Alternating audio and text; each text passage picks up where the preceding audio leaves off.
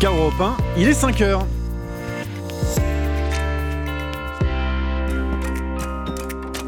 Europe Matin.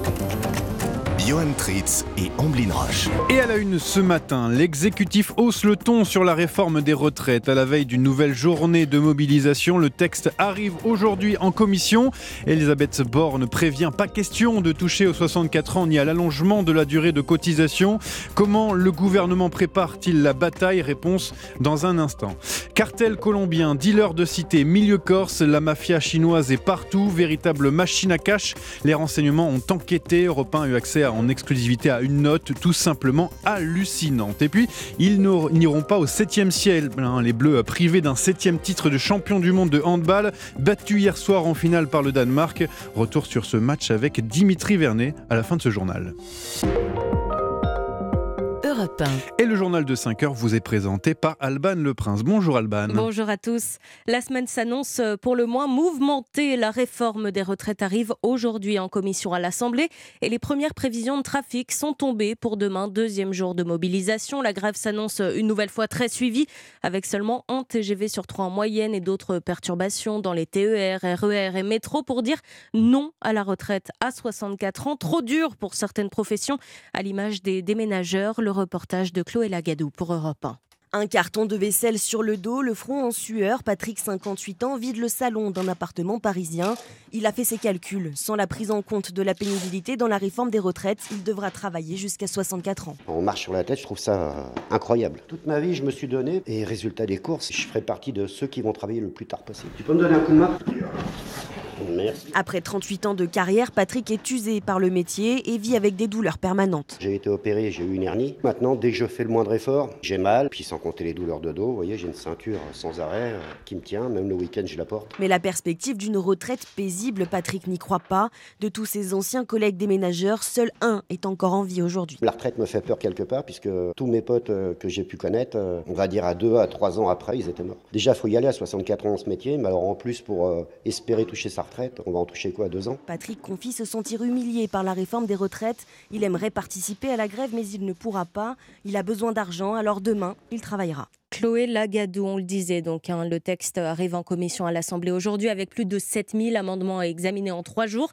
Concernant les deux mesures phares, l'exécutif durcit le ton, 64 ans et l'allongement de la durée de cotisation, ce n'est plus négociable, mais en coulisses, Arthur Delaborde, le gouvernement s'est réuni hier pour trouver des pistes sur lesquelles il pourrait faire quelques concessions. Oui, selon nos informations, Elisabeth Borne et son ministre du Travail, Olivier Dussopt, ont déroulé le texte pour discuter avec les participants de la méthode du processus parlementaire et tenter de définir sur quel point l'exécutif peut faire quelques petites concessions. Une réflexion est par exemple en cours pour permettre aux femmes d'utiliser à plein les trimestres éducation et maternité obtenus au cours de leur carrière. Une meilleure prise en compte des congés parentaux est également à l'étude, tout comme l'élargissement de certains critères de pénibilité ou encore l'introduction de sanctions pour pour contraindre les entreprises à employer plus de seniors.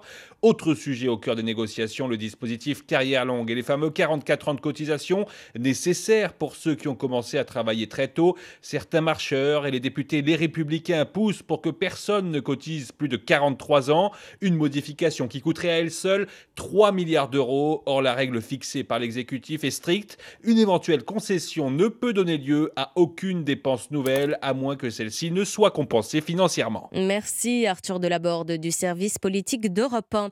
Et ce matin, Elisabeth Borne se rend à l'Institut du monde arabe à Paris. La Première ministre présentera son plan 2023-2026 de lutte contre le racisme, l'antisémitisme et les discriminations. Cela passera par exemple par la systématisation de ce qu'on appelle les testings, c'est-à-dire envoyer deux CV identiques à la même société avec comme unique différence l'origine. 5h04 sur Europe 1. On lève le voile ce matin sur une mafia très discrète et pourtant très très bien implantée en France, la mafia chinoise. Oui, Europe a enquêté sur ces triades qui représentent une menace élevée selon les renseignements.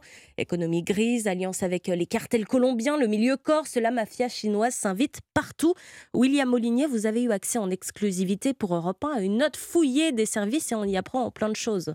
Oui, en 15 ans, elle est devenue une gigantesque machine à blanchir les billets maculés de drogue et de sang, tellement efficace qu'elle vient de gagner son rond de serviette à la table du crime organisé.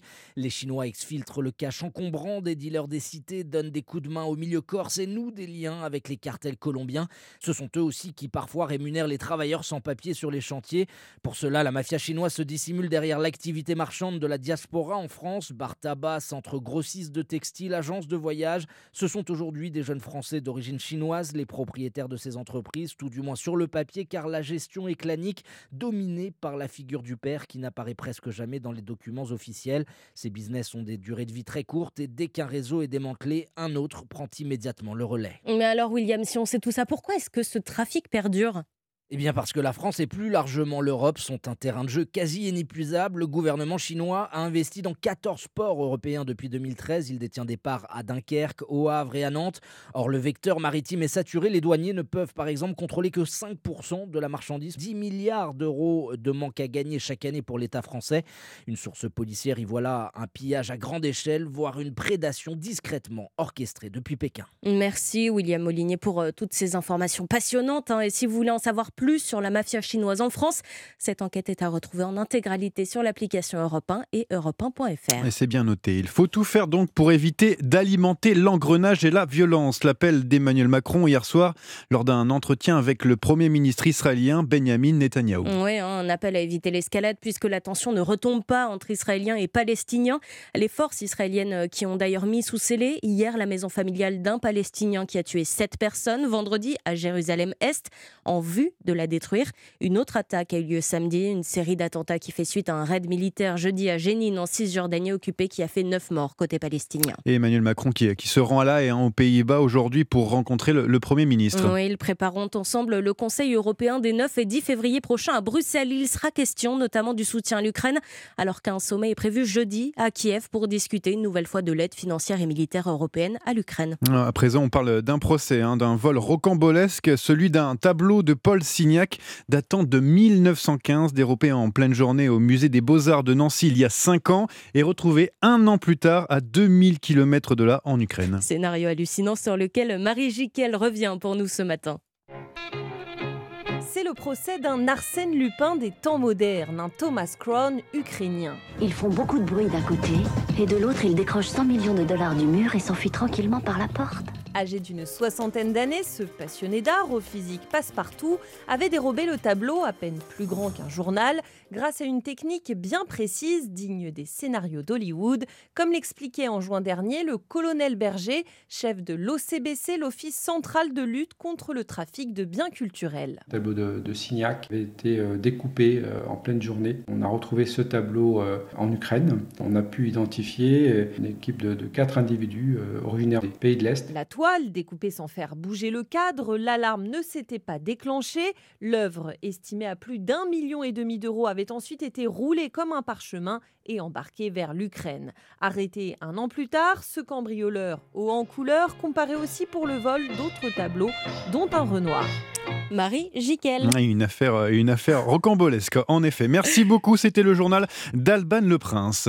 Il est 5h08 et on passe euh, au sport avec Dimitri Vernet. Bonjour Dimitri. Bonjour Ambline, bonjour euh, Johan, bonjour à tous. Ça va oui, ça, va, ça va. parce qu'on débute par du handball. Hein.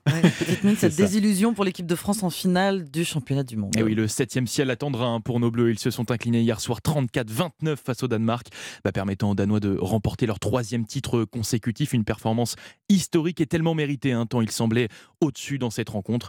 Mais les joueurs tricolores l'assurent, ils ont tout donné dans cette finale, comme l'explique le capitaine Luca Karabatic au micro européen de Martin Lange. On n'a pas à rougir de ce qu'on a fait. Franchement, on a fait une mauvaise entame de match, qu'on a sans doute un peu traîné comme ça toute la rencontre, mais derrière on s'est accroché, on n'a rien lâché. Franchement, euh, j'ai rien à dire sur l'état d'esprit de l'équipe et du groupe. On s'est battu jusqu'au bout et euh, on n'a rien lâché, mais c'était une très grande équipe en face et elle a mérité sa victoire. Alors bien sûr, à la fin du match, médaille d'argent autour du cou, c'est bien la frustration hein, qui dominait les têtes des joueurs de l'équipe de France, mais le sélectionneur des Bleus, Guillaume Gilles, a tenu à féliciter le parcours de son équipe. On est tous un peu, un peu dévastés aujourd'hui de, porter la, médaille d'argent autour du, autour du cou. Malgré tout, elle montre aussi euh, la qualité qui a été produite durant, durant ces 18 jours de, de compétition. Maintenant, les Bleus devront revenir plus fort avec un objectif en ligne de mire, les Jeux Olympiques de Paris en 2024, où ils tenteront de conserver leur titre. Direction les terrains de football euh, à présent, Dimitri, où des doutes s'installent dans les têtes parisiennes. Et eh oui, puisqu'en clôture de la 20e journée de Ligue 1 hier soir, le leader, le PSG, n'a pas réussi à se défaire de Reims. Score final, un but partout.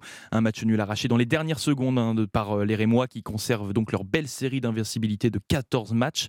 Cependant, bah, côté parisien, les mauvaises prestations s'enchaînent, ce qui est très inquiétant à seulement deux semaines du match décisif en Ligue des Champions face au Bayern. Inquiétude partagée par le coach des Rouges et Bleus, Christophe Galtier, en conférence de presse. Je ne pense pas qu'il y ait une forme de crise de confiance, peut-être une crise de suffisance. Toute l'exigence que, que nous avions lors de la première partie de saison, c'est déréglé. Évidemment, quand on est entraîneur, on ne peut pas se satisfaire de ces résultats-là et des prestations, à la fois collectives mais aussi individuelles. Il faut recréer de la, conkurrence parce qu'on est tombé dans une zone de confort dans laquelle on a du mal à sortir et il va falloir se secouer. Christophe Galtier au micro européen de Cyril de la Morinerie. Dans les autres rencontres, Lyon a retrouvé le chemin de la victoire hier à Ajaccio. Succès 2 buts à 0, même score hein, pour Montpellier face à Auxerre. Brest a cartonné 4-0 la lanterne rouge Angevine. Nantes et Clermont se sont quittés sur un score nul et vierge 0 à 0. Strasbourg s'est incliné 2-1 face à Toulouse. Enfin, les Niçois ont confirmé leur regain de forme en s'imposant 1-0 contre Lille. On termine ce journal des sports, Dimitri, par du rugby. Oui, et le leader du top 14, hein, le Stade toulousain, a conforté sa place sur le trône du championnat hier. Après leur victoire 23 à 9 face à Montpellier, les Héroltais, qui avaient pourtant très bien démarré la rencontre, hein, ont payé très cher leur indiscipline, récoltant deux cartons jaunes, ce qui a permis à Toulouse de l'emporter, hein, grâce notamment à l'Italien Ange Capuozzo, auteur de deux essais, qui a logiquement été élu homme du match. On s'est pas reconnu dans la première. Voilà, on était un petit peu amorphe, euh, ça nous ressemblait pas. Et je pense que voilà, la différence qu'on a faite aussi un petit peu en seconde période, c'est dans la tête. Donc euh, très heureux des mecs aussi qui, ont apporté ce supplément d'âme en seconde période, mais très heureux aussi d'avoir pu euh, réinverser la tendance. Ange Capuoso, micro de nos confrères de Canal+, l'international italien que les Français retrouveront face à eux pour l'ouverture du tournoi des Six Nations dans une semaine. Et vu sa prestation hier soir, les Bleus seraient bien inspirés de le surveiller de près. Merci Dimitri Vernet, c'était le journal des sports. À 5h12, on passe aux courses avec Thierry Léger c'est le pari gagnant. Bonjour Thierry. Bonjour Omblin. Il y aura des courses cet après-midi sur l'hippodrome de Vincennes et mon pari gagnant sera le 811 Guardia. Voilà une jument sur laquelle on peut souvent compter. Maniable et aimant courir caché au sein d'un peloton, elle sait finir ses courses. Et associée à Mathieu Abrivard qui s'en sert à merveille, elle devrait pouvoir une nouvelle fois prendre une part active à l'arrivée et pourquoi pas remporter sa neuvième victoire depuis le début de sa carrière. Alors notez bien pour cet après-midi sur l'hippodrome de Vincennes, réunion 1 dans la huitième course, le numéro 11, Guardia. C'est bien noté. Merci beaucoup Thierry Léger. On vous retrouve dans une demi-heure pour vos pronostics du Quintet. 5h12 sur Europe 1. Dans un instant, avec Anissa Dadi, on part d'une histoire dingue, hein, d'une salle de sport paniquée à cause d'un banal objet du quotidien. Mais qu'est-ce que c'est? Ben, Il faut rester sur Europe 1 pour le savoir. Europe Matin.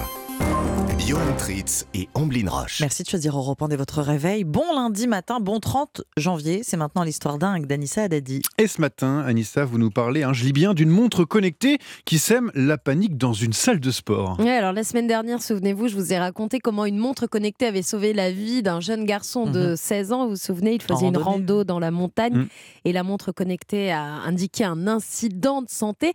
Eh bien, ce matin, cette même montre connectée de la même marque a créé une descente de police très impressionnante. Hmm.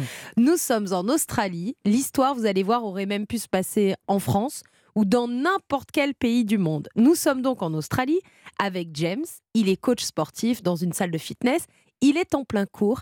Et là, hmm. une quinzaine de policiers débarquent. Ils sont armés, cagoulés, ah casqués. C'est très impressionnant. Ils évacuent la salle, sèment un vent de panique. Tout cela à cause de la montre de James. Bah alors pourquoi les forces euh, de l'ordre bien, et bien si équipées surtout euh, sont euh, intervenues dans cette salle de gym Allez, on se met en situation. James est en train de donner son cours de sport. Il est temps pousser, on a des rêves à soulever. Il est devant plusieurs sportifs, une quinzaine. Hein. Il est équipé de sa montre connectée de la marque à la pomme avec l'assistant vocal Siri. La musique rythme le cours. James accompagne ses consignes de compte. One, one, two. One, one, two. Ce qui donne 112. Et le 112, c'est le numéro d'appel international des urgences. La montre Elle entend 112. Elle appelle Ah, les urgences. C'est drôle. James ne s'en rend pas compte. Il poursuit son, son cours et il félicite ses élèves à base de Good shots, good shots, one, one, two, good shots. C'est la traduction de bien joué. Sauf que la traduction littérale, c'est bon tir. Ah oui. Les urgences comprennent donc que James est en train de signaler des tirs. La police interprète cet appel comme une alerte à la fusillade. Les équipes de police interviennent, évacuent la salle, passent en revue tout le club de sport. Et là, rien. Tout est calme, aucune fusillade à l'horizon. Il aura fallu plusieurs minutes à la police pour comprendre que cette fausse alerte à la fusillade était due à la montre connectée que James avait au poignet. Tout est bien qui finit Oui. bien. La police est repartie sans avoir même fait un cours de sport. Ouais, les, les montres connectées, c'est bien, mais, mais c'est pas bien en même temps. Oui, hein. euh, j'espère qu'il sera pas surtout inquiété, ce pauvre James, avec euh, non, sa montre. visiblement, Non, non, ils ont- ils ont été visiblement, ils ont compris que c'était une erreur. Mais euh, James va devoir enlever sa montre maintenant Ouais. pour faire court ou alors il va arrêter. De dire one, one, two. One, one, two. Ouais, seconde de ré- one, one, two good shots. Merci beaucoup, Anissa. Europe Matin. Les titres de ce lundi 30 janvier avec Alban Le Prince. Et c'est une semaine sous haute tension pour la réforme des retraites. Le texte arrive aujourd'hui à l'Assemblée. La Commission va devoir examiner 7000 amendements en trois jours. Amendements principalement déposés par la NUPES qui présentera dans la journée son contre-projet de réforme des retraites. La NUPES qui compte des gens qui n'aiment pas le travail, selon Gérald Darmanin, le ministre de l'Intérieur, hier à Marseille. Un changement de ton euh, que l'on observe également chez Elisabeth Borne pour la Première ministre. Les 64 ans et l'allongement de la durée de cotisation, ce n'est plus négociable. Un an et demi après la crise des sous-marins, objectif rétablir la confiance. Les ministres français et australiens de la Défense et des Affaires étrangères se réunissent à Paris aujourd'hui. Ils tenteront de relancer la coopération en matière d'énergie, de défense ou encore de sécurité en Asie-Pacifique. Et puis beaucoup d'émotions hier pour Novak Djokovic. Le Serbe a remporté son 22e titre en Grand Chelem, le 10e à l'Open d'Australie en battant Stefanos Tsitsipas en 3-7. Johan Tritz et Omblin Roche. Votre matinale info sur Europe 1. 5h17 sur Europe 1. Bon réveil avec les initiatives en France à présent. Et vous le savez, il y, a, il y a beaucoup de neige en montagne en ce moment. Et ce matin, ça tombe bien, on parle d'une innovation très hivernale pour améliorer la sécurité des automobilistes sur les autoroutes lorsque tombe la neige. Bonjour Vincent Benedetti. Bonjour, enchanté. Merci beaucoup d'être avec nous sur Europe 1. Enchanté et ravi de vous entendre. Vous avez euh, conçu en Haute-Savoie une déneigeuse révolutionnaire baptisée Snow Kill, la tueuse de neige. J'invite celles et ceux qui nous écoutent à aller voir la vidéo. Allez voir euh, euh, la vidéo de cette déneigeuse sur le site snow-kill.com car elle est assez redoutable hein, contre la neige. Alors en attendant de voir les images, hein, Vincent Benedetti, est-ce que vous pouvez bah, simplement nous la décrire, nous dire en quoi elle est différente d'une déneigeuse, disons, classique.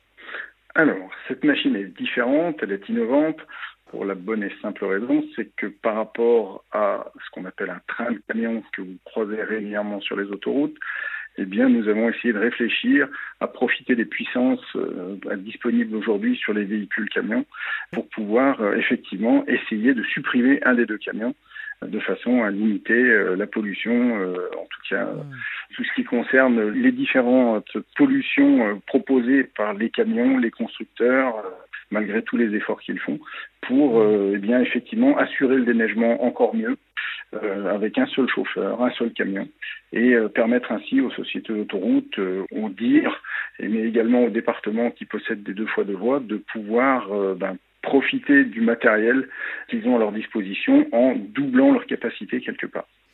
Donc Cette- c'est un camion, un engin de service hivernal, et l'innovation, c'est ce que ce camion tracte, c'est une remorque. Exactement. Donc nous allons pouvoir déneiger deux voies grâce à cet engin qui est très particulier puisque effectivement il s'accroche derrière un peu sur le principe d'une remorque. Mais nous allons voir ensemble que ce n'est pas une simple remorque. Oui, bien sûr. Euh, nous allons, comme cela, euh, pouvoir déneiger euh, deux voies en profitant pour faire le salage et l'épandage des, des produits sur les deux voies également. Ce qui nous permet d'avoir un seul chauffeur, mettre à bord de tous les mouvements de cet engin qui est constitué euh, de façon euh, simple avec euh, une remorque, deux essieux, une lame de déneigement qui va pouvoir se mettre au sol et, une saleuse qui vont, à la suite de la décision du chauffeur, se déporter sur la voie de droite. Ouais, elle se désaxe du camion qui la tracte par le biais juste d'une commande à l'intérieur de la cabine du camion. Hein. Exactement.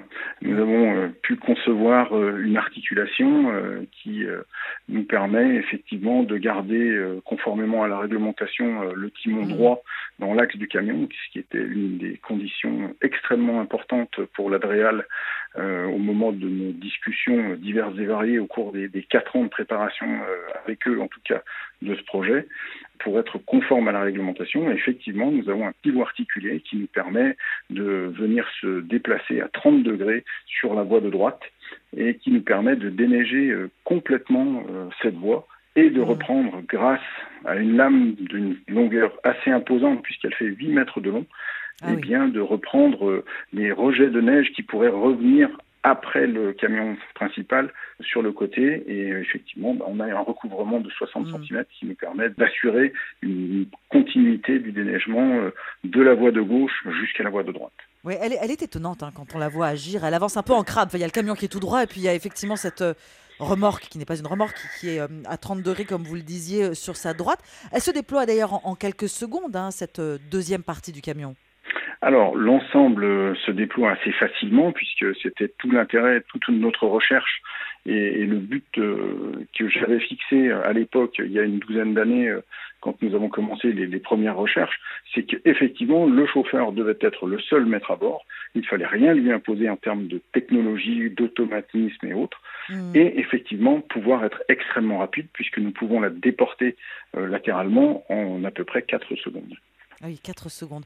On risque, avec grand plaisir d'ailleurs, parce qu'elle est vraiment très, très, très étonnante, hein, je, le, répète, mais c'est vraiment ça. Il faut voir les vidéos hein, vraiment sur, euh, sur snow-kill.com. On risque de la croiser cet hiver, euh, cette déneigeuse. Euh, quel est pour le moment votre champ d'action? Alors, nous avons déjà réalisé plusieurs machines et plusieurs essais sur certaines autoroutes en France. Et cet hiver, nous sommes en phase de test sur autoroute et tunnel du Mont Blanc qui euh, a accepté mm. euh, avec une grande curiosité et, un intérêt particulier, euh, compte tenu de, des conditions que nous avons ici, de tester cette machine avant de peut-être passer commande. Pour le moment, la machine a l'air de donner pleinement satisfaction. En tout cas, c'est le retour qu'on a pu avoir des mm. différentes équipes qui l'ont testée. Elle les surprend. Elle les surprend par sa simplicité, sa rapidité et sa rapidité surtout de prise en main, puisque après euh, quelques heures de formation, euh, bah, les chauffeurs euh, se sentent très très à l'aise avec cette machine compte tenu de, sa rapidité d'exécution. À la suite de ça, effectivement, le vrai test, c'est la neige. Et pour le moment, comme ça a été le cas depuis maintenant 9 ans, à travers les différentes expériences que nous avons pu avoir, eh bien, la satisfaction est totale. Il n'y a aucune personne à ce jour qui soit venue nous dire euh, bah, écoutez, votre machine, elle marche pas, ça nous intéresse mm. pas, c'est pas fait pour nous. En fait, elle est exclusivement faite pour les gens des autoroutes et les gens qui euh, travaillent sur euh, deux fois deux voies, voire trois voies, voie, route nationale trois voies, parce qu'effectivement, elle apporte cette souplesse d'utilisation de travail et elle apporte quelque chose qui n'existe pas à ce jour, c'est une grosse capacité d'emport puisque nous profitons du camion et mmh. du snowkill pour pouvoir emmener une charge de 9 mètres cubes de neige et de près de 9000 litres de saumure. Ce qui nous mmh. permet effectivement de traiter plusieurs dizaines de kilomètres, pour pas dire on arrive aujourd'hui largement au-dessus de 100 kilomètres en, traitement, ce qui est euh, effectivement euh, bah, une petite révolution puisque euh, les circuits classiques font 20 km dans une direction, 20 km dans l'autre, 40 km, et là ça nous permet quasiment de doubler la mise ce qui, mm. en termes d'utilisation, de souplesse de travail, euh, ben, est très très très intéressante pour tout le monde. Mm. Merci beaucoup Vincent Benedetti euh, d'avoir accepté l'invitation d'Europe 1 pour euh, nous parler de cette déneigeuse Snowkill dont vous êtes le concepteur, cet engin qui grâce à une remorque innovante déneige en un clin d'œil les autoroutes de Haute-Savoie pour le moment. Bonne journée Bonne journée, merci à vous, au revoir. Europe Matin Johan Tritz et Amblin Roche. Et à la une de l'actualité, le gouvernement prêt pour le bras de fer sur la réforme des retraites. Ni recul, ni aménagement sur l'âge de départ et la durée de cotisation. Les oppositions sont prêtes à en découdre à l'Assemblée. Explication dès le début de ce journal. Jérusalem toujours sous tension. La communauté internationale appelle au calme et redoute une nouvelle flambée de violence. Et dans ce journal aussi, il y a rarement eu autant d'offres en CDI. Résultat d'une étude qu'Europe 1 vous révèle en exclusivité ce matin. Et puis le football, hein, l'audit commandé par le ministère de la Jeunesse et des Sports sur le fonctionnement interne de la fédération est dévoilé aujourd'hui. Et le journal de 5h30 présenté par Christophe Lamar. Bonjour Christophe. Bonjour Johan, bonjour à tous. Il y a de la crispation dans l'air. C'est une semaine décisive qui s'ouvre pour le gouvernement sur fond de contestation de sa réforme des retraites. Le texte passe aujourd'hui devant la commission des affaires sociales de l'Assemblée. Premier constat, sa prise de poids, plus de 7000 amendements. Le second tient à l'intransigeance de Matignon. Elisabeth Borne l'a dit, l'exécutif ne reculera ni sur les 64 ans, ni sur l'allongement de la durée de cotisation, de quoi mettre le feu aux poudres et enflammer les oppositions de la NUP ORN. On est prêt à en découdre, Alexis de la Fontaine? Oui, l'Assemblée, c'est le carburant de la contestation, affirme l'insoumis Manuel Bompard. Il faut comprendre par cette phrase que la NUP espère mobiliser les gens dans la rue en leur apportant des petites victoires au Palais Bourbon. Une phrase de travers, une victoire à deux votes près ou une image forte, on prend tout, résume un député de gauche. Selon nos informations, les insoumis préparent un coup d'éclat dès ce matin en arrivant avec plus de 40 députés dans la petite salle de la commission des affaires sociales.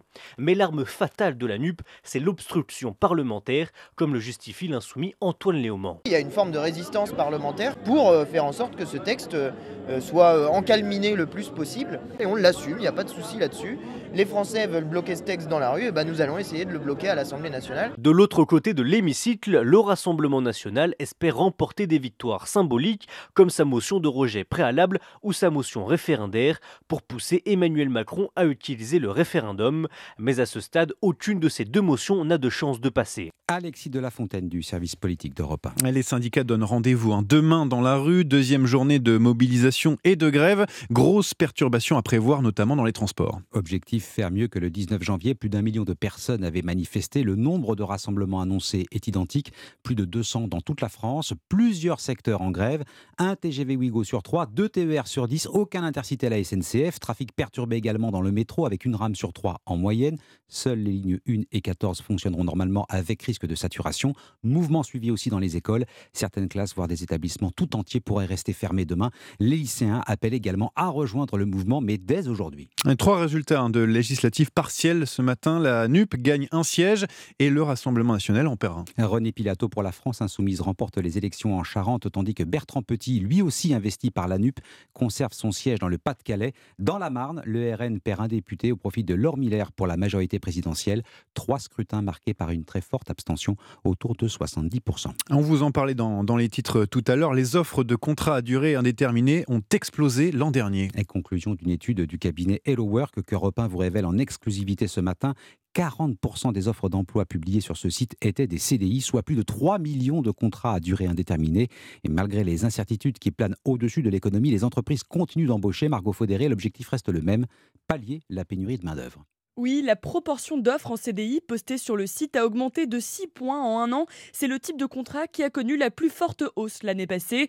D'abord parce que les entreprises ont dû remplir les postes laissés vacants, note David Beaurepaire, directeur délégué chez Hello Work. Le fait de devoir remplacer des collaborateurs qui sont plus nombreux à avoir changé de poste ou d'entreprise en 2022, à la fois pour des raisons de pouvoir d'achat, et puis également parce que le contexte, un niveau de chômage relativement bas, leur a donné confiance pour pouvoir souhaiter changer d'emploi. Ensuite, les entreprises ont tout simplement créé des postes en CDI en 2022 pour attirer les candidats et lutter contre la pénurie de main-d'œuvre sur certaines compétences, il y a une telle pénurie de compétences que de toute façon, elles ont besoin de proposer un CDI. Et puis on s'inscrit dans un contexte plus moyen terme où sur la démographie, les pénuries de compétences vont être de plus en plus criantes. Et donc il va être nécessaire d'investir et de proposer des contrats sur un temps long pour attirer notamment ces futurs salariés. Et la plupart du temps, ces offres ont trouvé preneur. Selon l'URSSAF, en France, le nombre d'embauches en CDI a atteint un niveau record et a dépassé la barre des 5 millions l'année dernière. Marco Faudéré du service économie d'Europe. À l'international, la tension reste très forte en Israël après un week-end où les attaques se sont multipliées entre Israéliens et Palestiniens. Un raid mené par l'armée israélienne sur la Cisjordanie a fait 10 morts, réponse à deux attaques menées sur,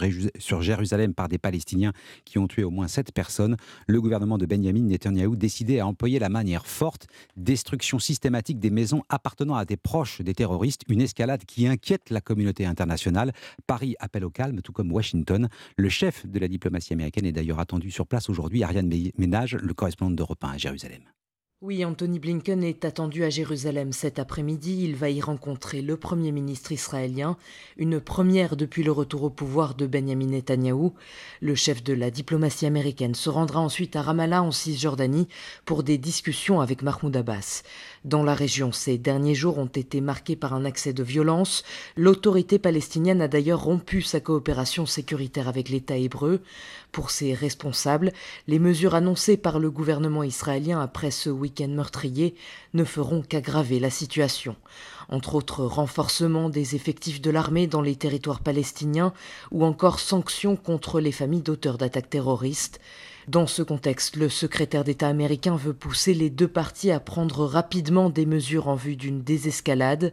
Depuis des semaines, Washington multiplie les appels à l'apaisement sans grand succès. Ariane Ménage, correspondante d'Europe 1 à Jérusalem. Le sport maintenant avec la Fédération française de football hein, qui retient son souffle. le pré-rapport sur le management interne, hein, la 3F, est rendu aujourd'hui. Et sa version définitive sera remise le 15 février. Le temps de respecter la procédure des débats contradictoires. Deux personnes sont sur la sellette. Noël Legrette, accusé de harcèlement moral et sexuel, et l'ex-directrice générale Florence Ardouin. Le premier a été mis en retrait. La seconde est visée par une procédure de licenciement.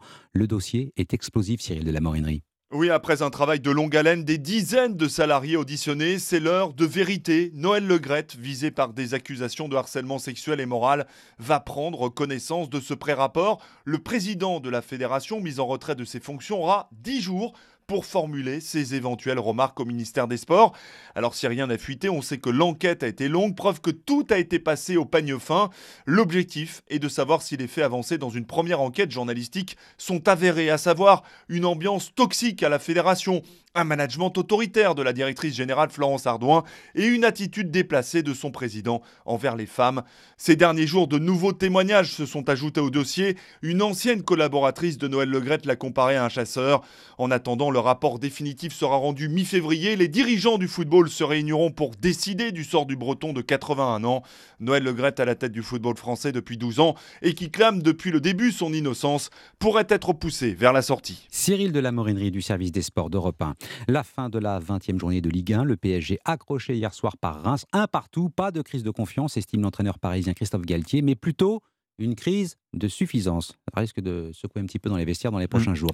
Déception pour les handballeurs français battus par le Danemark en finale du championnat du monde. Victoire 34 à 29 des Danois qui réalisent un triplé historique. Enfin, en rugby, Toulouse conforte sa place de leader du top 14 après son succès 23 à 9 contre Montpellier en clôture de la 16e journée. Merci beaucoup Christophe Lamar pour euh, ce journal complet. 5h38 sur Europe 1, les pronostics du Quintet avec Thierry Léger. Bonjour Thierry. Bonjour Johan. C'est une nouvelle fois sur l'hippodrome de Vincennes que va se courir ce Quintet. Une course européenne au trot attelé réservée à la jeune génération des chevaux âgés de 4 ans. Et parmi les 14 partants, j'ai choisi Dr Gio, le numéro 2, un Italien, l'un des moins riches de ce quintet, mais certainement pas le moins doué. Avec lui, c'est souvent tout ou rien, premier ou disqualifié, mais pour ses débuts à Vincennes, son entraîneur Alessandro Gocciadoro, dont tous les pensionnaires ne cessent de se distinguer actuellement, le croit tout à fait capable de réussir d'emblée une très grande performance. On lui opposera le numéro 13 Jason, qui n'a qu'à répéter ce qu'il vient de réaliser par deux fois à Vincennes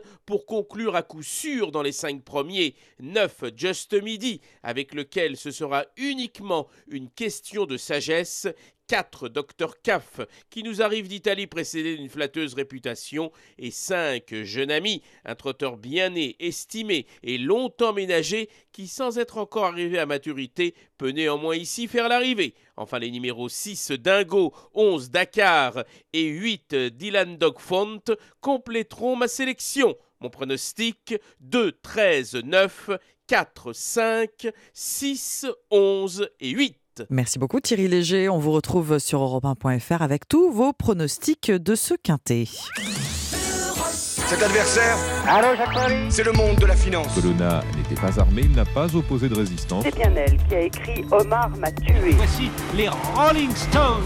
Dans le jour où, ce matin, on retourne 17 ans en arrière, des manifestations monstres gagnent le monde arabe et musulman. La raison la publication des 12 caricatures de Mahomet quelques mois plus tôt dans un journal danois. Bonjour Ella Medjed.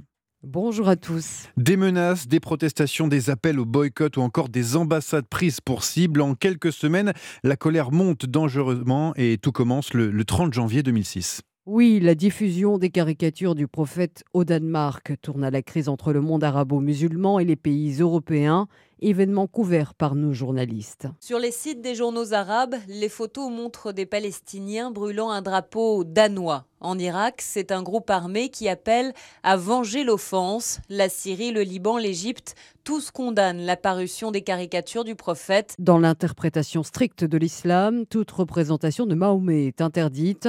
Un dessin est particulièrement décrié, le prophète portant une bombe en guise de turban. Nadia, auditrice d'Europe 1 moque des imams, qu'on se moque des dictateurs arabes à mort. Il n'y a que ça qui changera les choses. Mais se moquer d'un prophète ou quoi que ce soit, les prophètes, euh, il y a des gens qui croient que Dieu leur a parlé directement. Au nom de la liberté d'expression et en soutien au Danemark, certains médias occidentaux décident alors de publier ces caricatures de Mahomet, dont Charlie Hebdo et Libération en France. Les représentants des grandes religions se disent, eux, solidaires des musulmans. Donc quand je vois qu'on se moque de quelqu'un de la religion d'à côté, je suis content qu'ils se mettent en colère.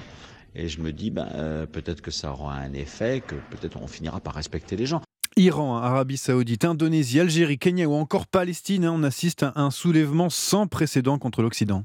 Oui, certains pays rappellent leurs ambassadeurs de Copenhague, des bâtiments officiels et des drapeaux sont brûlés.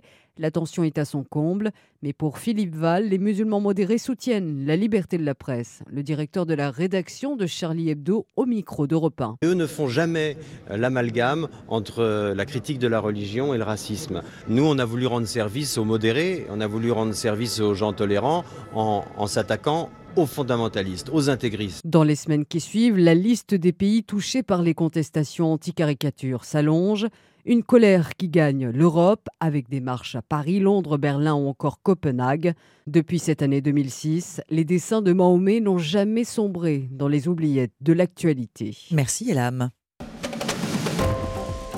5h42, restez avec nous dans un instant. Mon invité arrive, Eric Mestralet, fondateur d'Espérance Banlieue. Il nous livre en avant-première pour Europe 1 son sondage IFOP hein, sur l'éducation en France. De nombreux Français ne font pas confiance au système scolaire. Ils tentent de le changer. A tout de suite. Europe Matin. Johan Tritz et Amblin Roche. Europe 1, il est 5h43, excellent début de matinée. On parle à nouveau euh, éducation euh, ce matin avec une association qui a fêté ses 10 ans il y a peu de temps, Espérance Banlieue, une fondation qui crée des écoles dans des quartiers pour permettre à des milliers d'élèves d'avoir tous les outils pour réussir et devenir des citoyens libres et responsables. Aujourd'hui, cette association sort un sondage, un sondage IFOP sur l'école en France, un modèle qui ne plaît pas aujourd'hui. Et votre invité, Johan Tritz, tente de changer cela. Bonjour Eric Mestralet. Bonjour monsieur. Vous êtes le, fondateur de Banlieue Espérance. Banlieue Espérance est aujourd'hui 17 écoles, plus de 1000 élèves, 120 professeurs et 90 classes de la maternelle à la troisième. 10 ans après la, création, donc en, 2012, vous êtes fier hein, du chemin accompli, je suppose. Le chemin accompli est assez remarquable. Voir tous ces enfants s'épanouir, leur famille euh, extrêmement contente. On aurait plein d'anecdotes à citer.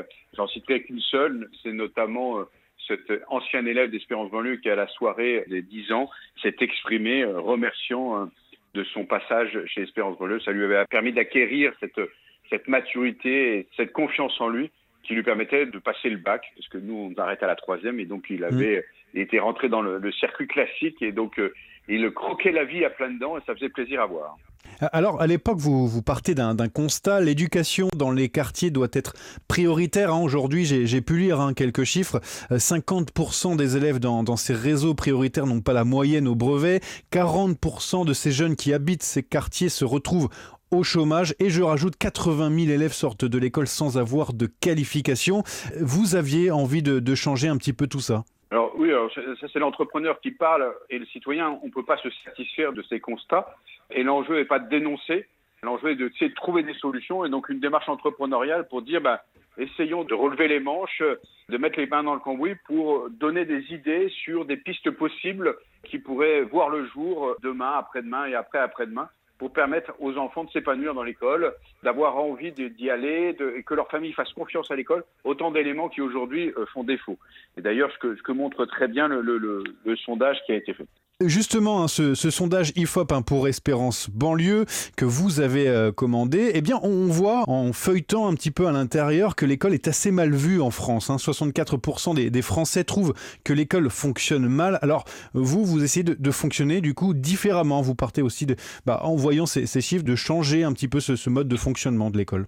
Oui, c'est vraiment une perception hein, de l'école. Donc, euh, c'est vrai que quand euh, on a une perception qui n'est pas bonne, peut-être que la, ça peut avoir des conséquences un peu dramatiques pour la société. Et donc, c'est important de pouvoir changer cette perception. Donc, comment y remédier? Alors, d'abord, euh, on peut poser la question est-ce que monte le sondage C'est quels sont les besoins? Le sondage, c'est culture générale, préparer à la vie en société et avoir les codes pour se préparer au marché de l'emploi. Voilà ce que veulent les, les, les Français. Après, comment y remédier bah, Ils évoquent l'apprentissage des savoirs fondamentaux et puis l'apprentissage de la vie en société en se posant une question, c'est pourquoi fait-on peut-être moins bien que les, pays européens? Donc voilà mmh. les éléments majeurs qui sortent de ce sondage. Et donc nous, à travers ça, bah, on a proposé un modèle. On montre des pistes possibles qui pourraient euh, inspirer l'éducation nationale voilà, avec cette alliance avec les parents, là, bah, dans nos écoles, bah, il y a plusieurs échanges par semaine entre les professeurs et, les, parents, de telle manière à ce que les parents sachent ce qui se passe à l'intérieur de l'école. Et une maman me disait dernièrement, euh, bah, c'est fabuleux, moi, les professeurs me donnent des nouvelles même quand ça va bien. Et comme ça, je peux m'associer au succès de l'enfant, je peux même mm. le féliciter. Et donc, c'est collectivement les adultes qui poussent ensemble l'enfant vers sa réussite. Mais comment vous vous différenciez de, l'école publique, du parcours hein, de, l'école publique? C'est quoi C'est une éducation différente? C'est juste des, petits à côté avec euh, un encouragement? C'est ce qu'on peut voir aussi un peu plus les élèves, du suivi hein, pour euh, ces élèves qui sont moins nombreux dans vos classes notamment. Tout à fait. Euh, comment vous vous différenciez? On a évoqué cette alliance avec les parents, fondamentale. Après, il y a les petits effectifs qui permettent de mettre en place un modèle qui permet à la fois exigence académique avec une pédagogie très spécifique, qui permet d'emmener tous les enfants, quelles que soient leurs, leurs informes d'intelligence, un accompagnement éducatif, notamment pour les aider à, entrer en vie en société, et puis une connaissance des codes culturels de notre pays, afin qu'ils puissent avoir les comprendre et se les approprier, et puis finalement vivre avec. Je vous renvoie au film de, de Mélissa Torio qu'elle a tourné pendant un an sur une école, Espérance mmh. On voyait que les, parents et les enfants euh, voilà, se sentaient exclus de la société française et on, pose l'action qui est français, on a un tiers des élèves qui, qui lèvent la main. Euh, les autres répondent je suis musulman, je suis maghrébin, je suis euh, arabe, turc, enfin, plein de choses différentes. enfin, ils, ils, or, ils sont tous français. Donc l'enjeu, c'est vraiment de leur donner la possibilité de comprendre ce trésor dont ils sont des dépositaires grâce à cette citoyenneté qu'ils ont. Et puis euh, les résultats sont, sont, bons, hein, voire très bons. Hein. Vos élèves dépassent dans, dans, toutes les classes et matières les, moyennes des REP, hein, des réseaux d'éducation prioritaire et même parfois les, moyennes nationales en tout court. je suppose que c'est une, une, grande satisfaction. Mais alors tout ça, ça a un prix parce que vous êtes des écoles hors contrat, hein, privées, vous dites favoriser les, quartiers pauvres notamment, mais avoir accès à cette éducation, est-ce qu'elle a un coût? Alors, elle, a un coût euh, au sens large du terme, bien évidemment, mais il est quand même inférieur de, 30% au coût d'un élève dans, dans, l'école publique. Et donc, euh, comment nous, on le finance? Ben, Les parents payent 50 euh, à 80 euros par mois et par enfant, et le reste est aujourd'hui financé par la générosité privée qu'on réussit à mobiliser pour cette expérimentation, cette incubation de ce nouveau modèle. C'est comme ça que nous arrivons à, réaliser cette belle aventure, cette belle expérimentation. Aujourd'hui, nous commençons à discuter avec les pouvoirs publics. Alors, vous avez pour pour le moment des, écoles hein, plutôt présentes en, banlieue parisienne ou en Ile-de-France. Il y en a aussi ailleurs, ça c'est sûr, à, Marseille, dans l'Est, dans l'Ouest, au Mans notamment. Voilà, plein d'autres villes. Euh, l'objectif, c'est d'en avoir encore plus très rapidement, euh, euh, Monsieur Mestralet. Alors, sans financement public, on n'augmentera pas le nombre d'écoles, parce que le coût est quand même important hein, pour, la, générosité privée que l'on mobilise. En revanche, on réfléchit à la possibilité de maximiser l'impact pour les enfants en, augmentant encore le, modèle que, nous réalisons à travers une, école enrichie, une école augmentée, c'est-à-dire qu'on va permettre à l'enfant et à sa famille et aux activités qu'il réalise hors l'école euh, d'être le plus cohérente possible, de telle manière à ce qui est réalisé au sein de l'école soit le mieux réussi possible et le plus pérenne. On sait bien qu'à chaque retour de vacances, s'il a été attiré par la rue et la cité avec, euh, tous ces codes, ben, il peut avoir du mal à retrouver le mode de fonctionnement en, avec notamment la discipline positive que nous mettons en place dans nos, écoles. Et donc c'est vraiment important qu'on puisse rendre cohérent ces différents environnements dans lesquels l'enfant évolue. Et vous allez le, dire hein, notamment hein, lors d'un colloque hein, qui a lieu donc cet après-midi avec d'autres intervenants au Palais de, Luxembourg. À Paris, il y a ce sondage IFOP qui vient de, paraître pour donner un regard nouveau sur euh, l'éducation en France et euh, le fonctionnement des, écoles. Voilà, vous avez en tout cas un fonctionnement un petit peu différent avec euh, Espérance Banlieue. Merci en tout cas, Monsieur Mestrali, Eric Mestrali, d'avoir été avec, nous. et on démontre que, c'est possible de, de réaliser des belles choses qui, fonctionne. Donc euh, c'est un vrai espoir. Il faut regarder comme ça ce que nous faisons. Fondateur donc d'Espérance Banlieue. Merci beaucoup et merci d'avoir passé un petit peu de temps avec nous sur Europe 1. Je vous remercie. Au revoir, monsieur. Europe Matin. À 5h51 sur Europe 1, les titres de ce 30 janvier, Alban Le Prince. Trois jours pour examiner 7000 amendements. Début de la bataille sur la réforme des retraites aujourd'hui en commission à l'Assemblée. À la veille de la deuxième journée de mobilisation, l'exécutif hausse le ton. Revenir sur les 64 ans où la durée de cotisation, c'est non. Pour demain, justement, les premières prévisions sont tombées. C'est une nouvelle journée de galère qui attend les voyageurs. Le trafic s'annonce fortement perturbé dans les TGV avec seulement un train sur trois, deux TER sur 10. Dans les airs, l'aéroport d'Orly s'attend à un vol annulé sur cinq. Une enquête est ouverte en Mayenne après la mort de quatre personnes samedi soir dans l'incendie de leur maison. Un homme de 42 ans et un enfant de 2 ans ont pu être évacués. Les autopsies des victimes seront réalisées demain. Et puis il va falloir se secouer, admet Christophe Galtier, entraîneur du PSG. Après un nul contre Reims hier soir un partout, Paris toujours leader au classement ne compte plus que 3 points d'écart avec Lens. Europe Matin. J'espère que vous passez euh, un très bon début de, matinée hein, grâce à Europe 1. C'est maintenant l'heure de votre prescription culture. On parlera série dans un instant, comme chaque lundi, avec Héloïse Goua. Mais d'abord, le bon livre de Nicolas Caro. Bonjour. Bonjour Ombline, bonjour Johan. Bonjour Nicolas. Alors ce matin, vous avez apporté un petit livre, un petit livre au format carré avec un dessin en couverture. En fait, c'est un livre pour enfants. Oui, enfin, un livre pour un enfant en particulier, Tommy. Ça s'appelle d'ailleurs Pour Tommy aux éditions du Rocher. On voit sur la couverture, effectivement, un dessin d'un petit garçon en train de piloter un avion. Et si on ouvre le livre, il n'y a que des dessins d'un gamin, toujours le même, dans différentes situations rigolotes. L'enfant, c'est donc Tommy. Tommy qui menace avec sa cuillère parce qu'il a faim. La page d'après, Tommy avec un ventre énorme parce qu'il a trop mangé. Tommy sous la neige. Tommy qui s'est mis du crayon plein la bouille. Tommy qui joue de la musique. Tommy qui se fait gronder par papa-maman après une bêtise. Ce sont de jolis dessins au crayon de couleur. Mais attention, sur la couverture, on voit aussi au premier plan un mur avec des barbelés. L'histoire vraie de ce livre est terrible. Oui, puisqu'il y a une date aussi, hein, Nicolas, 22 janvier 1944. Oui, 22 janvier, c'est l'anniversaire de Tommy. Et 1944, je vous fais pas un dessin justement. Je vous explique. Le dessinateur s'appelle Bedrich Frita, c'est son pseudonyme de dessinateur de presse dans les années 30. Son vrai nom, c'était Fritz Tossik. Il est devenu donc caricaturiste, tendance antifasciste.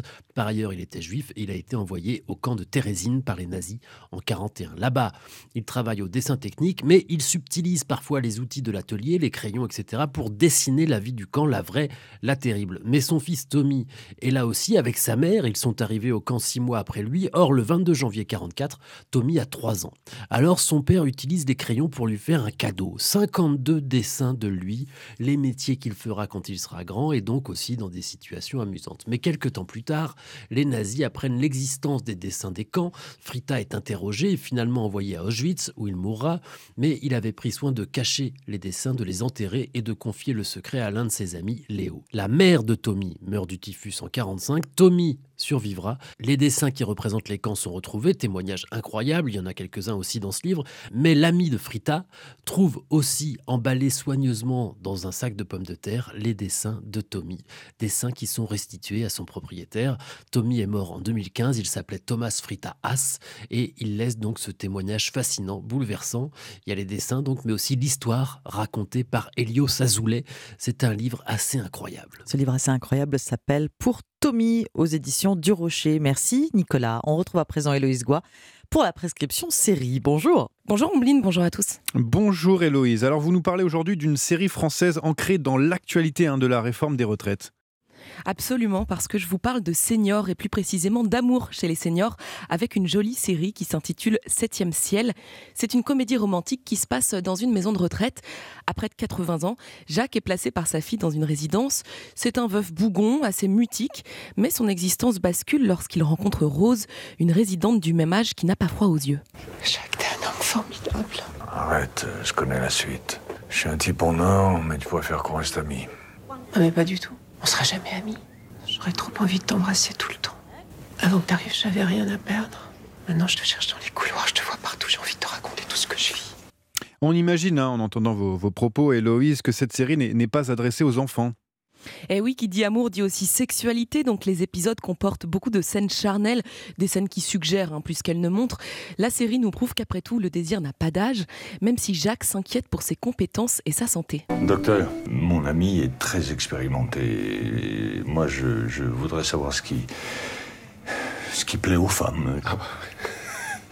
Bah, si quelqu'un a un mode d'emploi, je le veux bien, moi aussi. hein. J'avais une autre question. Est-ce qu'on peut mourir à force de trop faire l'amour? Les corps sont joliment filmés et célébrés dans cette série émouvante qui brise le tabou de la sensualité chez les seniors. D'ailleurs, cette relation amoureuse perturbe beaucoup l'entourage des deux tourtereaux. Les enfants de Jacques et Rose se concertent. Ils se demandent même s'il faut agir pour les séparer. C'est aussi une manière de nous parler de l'infantilisation des seniors dans les EHPAD. Cette mini-série est douce, tendre, drôle. Et c'est vrai qu'à part euh, quelques films comme Les Jeunes Amants avec Fanny Ardant ou des séries comme Nona et ses filles avec Miu Miu, eh bien la vie sentimentale des personnes âgées est finalement rarement évoquée hein, dans la fiction. Clémence Azincourt, la créatrice de Septième Ciel, nous explique d'où lui est venue l'idée de cette série. J'allais voir mes grands-parents en maison de retraite. Et en fait, le jour où je suis arrivée, on avait retrouvé une résidente nue d'un autre résident au petit matin. Et la maison de retraite était sans dessus dessous. Je pensais arriver dans un mouroir. Et en fait, je me suis rendu compte que c'était un endroit de vie incroyable. Et après, je me suis vraiment un peu passionnée pour cet endroit. Un endroit donc très très positif hein, d'après cette série qui s'appelle Septième ciel à retrouver sur OCS. Merci beaucoup Héloïse. Dans trois minutes, il sera 6 heures. Bonjour, bon réveil avec nous. Nous sommes le lundi 30 janvier. À 6h40, votre interview écho, Johan. Et on invitera Walid Atroubi, directeur du cabinet ICE Paris, leader dans le recrutement spécialisé. Et je suis sûr que vous vous êtes déjà demandé hein, si vous êtes payé au bon salaire par rapport à votre poste. Lui, en tout cas, il sait. hein, il peut nous donner des réponses. Il répondra à nos questions tout à l'heure. Le retour du pressing à 6h10, les articles et qui ont attiré notre attention dans les journaux de ce matin. Et puis votre partition, on va sur les toits. Oui, le tout dernier concert des Beatles.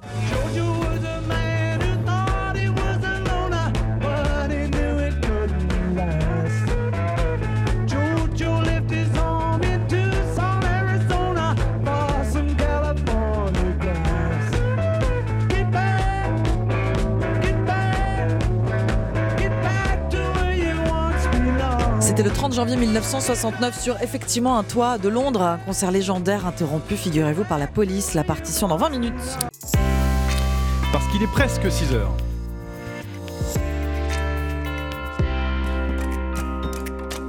Europe Matin. Johan Tritz et Amblin Roche. Et à la une ce matin, la bataille commence à l'Assemblée nationale. La réforme des retraites arrive en commission. Aujourd'hui, l'épreuve de la rue, elle, continue. Deuxième jour de manifestation demain. Les lycéens entrent dans la danse. Témoignage à suivre. Des jeunes qui bousculent le rapport au travail. Un exemple dans ce journal avec les CDI. Autrefois, c'était le sésame. Désormais, ces contrats n'ont plus la cote. On vous expliquera pourquoi. Et puis, notre, euh, puis nous partirons à Stockholm hein, pour revivre le sacre des Danois, malheureusement champions du monde de handball, que la France a été battue et euh, donne rendez-vous quand même hein, aux supporters pour les JO 2024. Europe 1. Et le journal de 6 heures vous est présenté par Roman Noquet. Bonjour Roman. Bonjour à tous. Appel au blocage là, dès ce matin, les organisations lycéennes mobilisées contre la réforme des retraites. Un échauffement avant demain, mardi 31 janvier, deuxième jour de grève contre le texte du gouvernement. William, par exemple, a décidé de sécher les cours pour manifester à Strasbourg.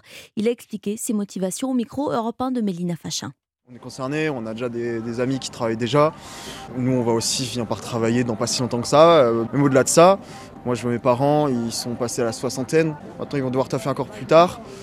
Bah, avec l'âge, ils commencent à être fatigués. Et je pense que j'ai envie de profiter plus longtemps de mes parents et j'aimerais que d'autres personnes puissent profiter plus longtemps de leurs parents. Et je pense que si on arrive avec notre énergie, notre détermination, qu'on est assez nombreux, on pourra euh, donner un élan supplémentaire euh, qui fera un beau soutien, je pense. Un témoignage recueilli par Mélina Fachin pour Europe 1. Combien de personnes dans la rue demain? Les syndicats espèrent frapper fort le 19 janvier. 1 à 2 millions de personnes avaient rejoint les 200 cortèges en France. Les raffineries, écoles et surtout transport. Ce mardi, le ministre Clément Beaune prévoit une journée très difficile. Un TGV sur 4 sur l'axe Atlantique, 2 TER sur 10 et la pagaille aussi sur la plupart des lignes de métro à Ouais, Paris. Mais pas de quoi faire reculer hein, le gouvernement sur l'âge de départ. 64 ans, c'est non négociable, a redit ce week-end Elisabeth Borne. Oui, la première ministre qui n'exclut pas en revanche des concessions sur la retraite des femmes ou les critères de pénibilité, car à ce stade, le texte ne prend pas en compte par exemple le port des charges lourdes, les vibrations mécaniques ou les postures douloureuses, trois critères qui résument bien le quotidien des déménageurs. C'est le métier de Patrick, usé par son métier. Chloé Lagadou l'a rencontré pour Europe 1. Un carton de vaisselle sur le dos, le front en sueur, Patrick, 58 ans, vide le salon d'un appartement parisien. Il a fait ses calculs. Sans la prise en compte de la pénibilité dans la réforme des retraites, il devra travailler jusqu'à 64 ans. On marche sur la tête, je trouve ça euh, incroyable. Toute ma vie, je me suis donné, et résultat des courses, je ferai partie de ceux qui vont travailler le plus tard possible. Tu peux me donner un coup de main? Merci. Après 38 ans de carrière, Patrick est usé par le métier et vit avec des douleurs permanentes. J'ai été opéré, j'ai eu une hernie. Maintenant, dès que je fais le moindre effort, j'ai mal, puis sans compter les douleurs de dos, vous voyez, j'ai une ceinture sans arrêt euh, qui me tient, même le week-end, je la porte. Mais la perspective d'une retraite paisible, Patrick n'y croit pas.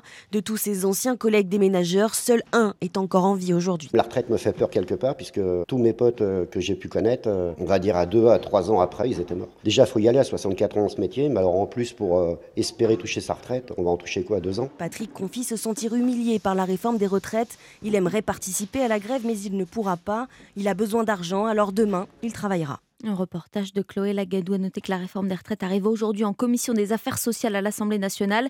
7000 amendements déposés, 8 sur 10 par la NUP. La réforme des, retraites interroge aussi notre rapport au travail. Combien de temps travailler et dans quelles conditions? 60% des Français préfèrent, par exemple, hein, gagner moins d'argent et avoir plus de temps libre. Sondage IFOP hein, publié la semaine dernière. Ouais, travailler moins mais mieux, surtout depuis la crise Covid. D'ailleurs, le CDI n'a plus la cote, en tout cas auprès des jeunes. Pourquoi? Pourquoi ce sésame ne séduit plus? C'est ce qu'on a voulu comprendre ce matin dans Europe 1 et vous. Témoignage de Français, 20 ans à peine, recueillis par Noah Moussa. Marie termine son cursus universitaire dans la communication. Elle a 20 ans et déjà des propositions d'embauche. La dernière, c'était il y a une semaine, un contrat ferme à durée indéterminée dans une entreprise en vue. Marie a dit non.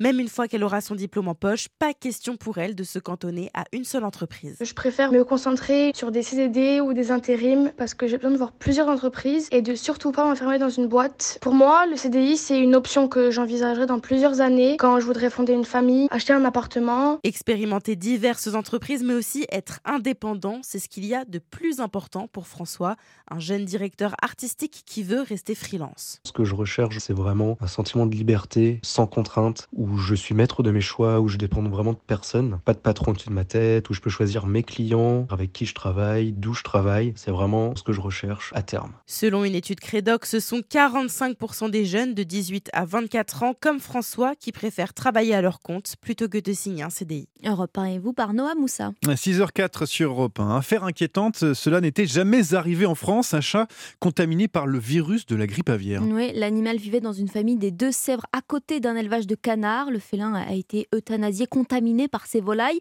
Alors ce genre de transmission, c'est inédit, Céline Géraud, mais est-ce qu'il y a un risque pour l'homme? Oui, ce risque existe car le virus détecté chez ce chat est bien celui de la grippe aviaire, le H5N1, mais ce virus a muté pour s'adapter aux mammifères. Un cas exceptionnel qui appelle à la vigilance. La multiplication des contaminations entre les espèces pourrait faciliter la propagation à l'être humain.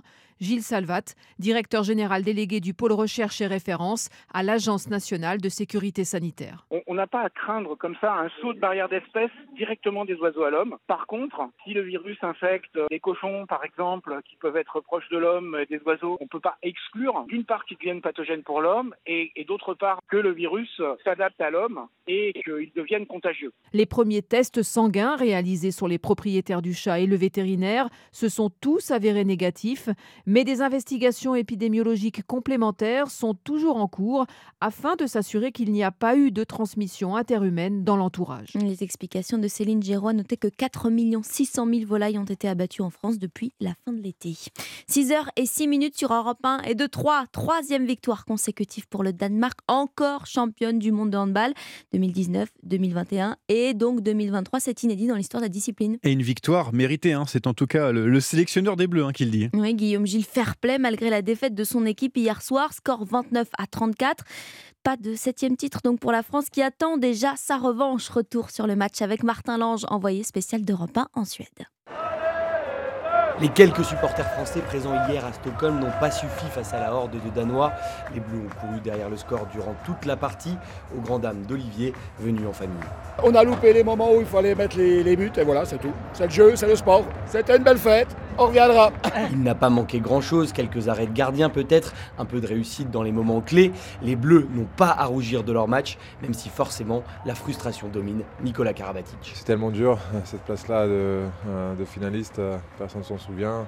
Et t'as beau avoir fait une très bonne compète, euh, bah, c'est la déception qui reste. Au milieu des têtes basses et des yeux rougis, le sélectionneur Guillaume Gilles trouve quand même quelques motifs de satisfaction. On est tous un peu, un peu dévastés aujourd'hui de, de porter la, la médaille d'argent autour du, autour du cou. Malgré tout, elle montre aussi euh, la qualité qui a été produite durant, durant ces 18 jours de, de compétition. Tout cela sûr, ils reviendront plus forts et pourquoi pas dès l'an prochain lors des Jeux de Paris.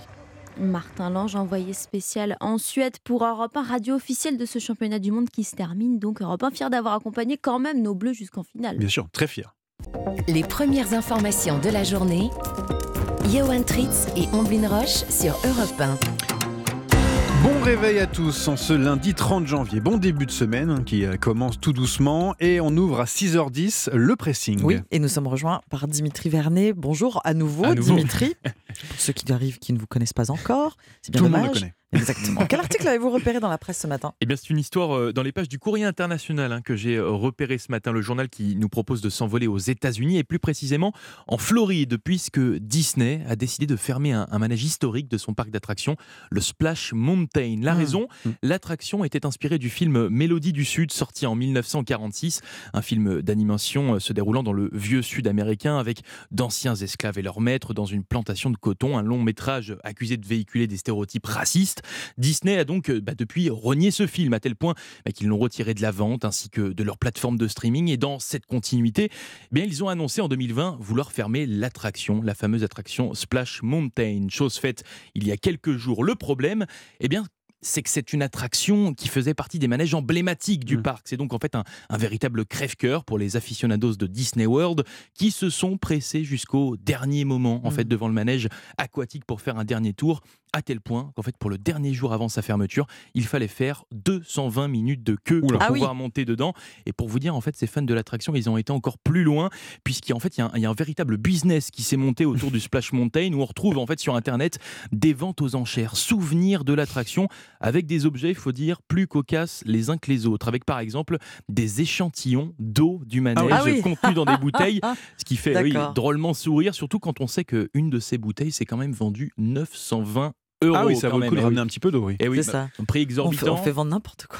Ben oui, mais surtout qu'il n'y a même pas de certificat d'authenticité. hein, et que l'attraction, bah, elle va rouvrir dans quelques mois simplement, en fait, avec une nouvelle décoration et un nouveau thème. Donc voilà, vous savez tout euh, sur cette histoire du Splash Mountain à retrouver dans les colonnes euh, du Courrier international. Euh, Disney World en, en Floride. En Orlando, Floride. c'est euh, Orlando, c'est ça? Exactement, D'accord. c'est ça. Ah oui, donc euh, ah bah, du coup, il faut récupérer un petit peu d'eau. Voilà. Si jamais vous allez euh, à. Disneyland à Paris, on sait jamais. Peut-être que ça peut vous rapporter un petit peu d'argent. Merci ça. Beaucoup, Dimitri. Ombline, à votre tour, qu'est-ce que vous avez lu ce matin? Est-ce que vous êtes, vous, êtes euh, laissé tenter par un test euh, ADN Vous savez, Euh, le test je l'ai ADN? jamais fait, mais ça me, ça donne plus. envie. Ouais, c'est un test salivaire hein, qui vous Mm. permet de connaître euh, vos origines euh, ethniques. Ça peut vous indiquer simplement une zone géographique comme le sud-est de la France, où vous donnez euh, comme résultat vous êtes originaire à 40% de la péninsule ibérique. Mhm. Bref, ce test ADN peut aussi permettre de connaître votre ascendance, établir un match avec une personne qui, Ah oui, jusqu'alors, vous était inconnue, à condition que cette personne ait elle aussi réalisé Mmh. un test, évidemment. On, on les appelle, ces tests ADN,